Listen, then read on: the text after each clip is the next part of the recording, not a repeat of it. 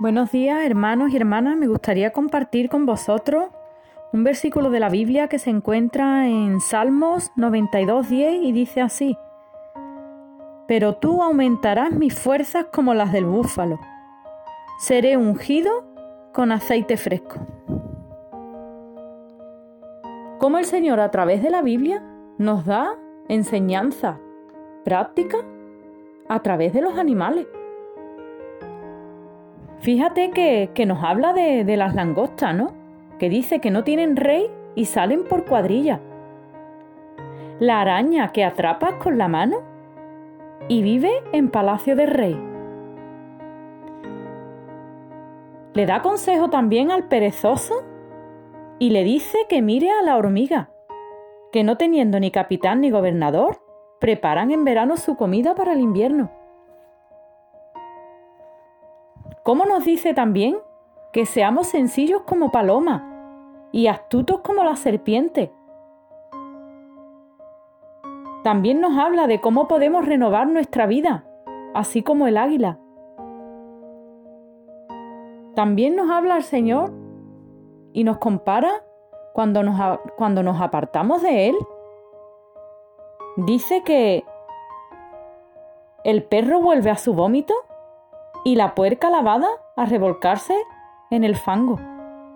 ¿Cómo el Señor usa la vida de los animales para darnos a nosotros también consejos prácticos? Y mirando precisamente este salmo, ¿no? Que nos habla del búfalo, que dice que aumentará nuestra fuerza como las del búfalo y seremos ungidos con aceite fresco. Dice que el búfalo es un mamífero de la familia bóvida, parecido al toro que vive en Asia y África. Es famoso por su furia, fortaleza y no es presa fácil para los cazadores experimentados. Es sinónimo de fuerza y es indetenible para lograr sus objetivos de defensa y de supervivencia. Un búfalo puede llevar cargas hasta un poco más de 2.866 libras. Cuando el búfalo se ve amenazado por algún depredador, él comienza a mover constantemente la, la joroba que está en su espalda.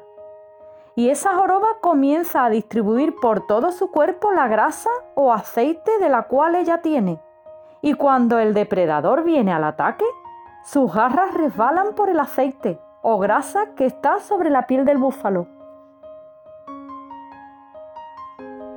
Hoy, hoy Dios viene recordándonos con este animal que Él aumenta también nuestra fuerza para continuar con las metas y objetivos que Él ha puesto en nuestra vida.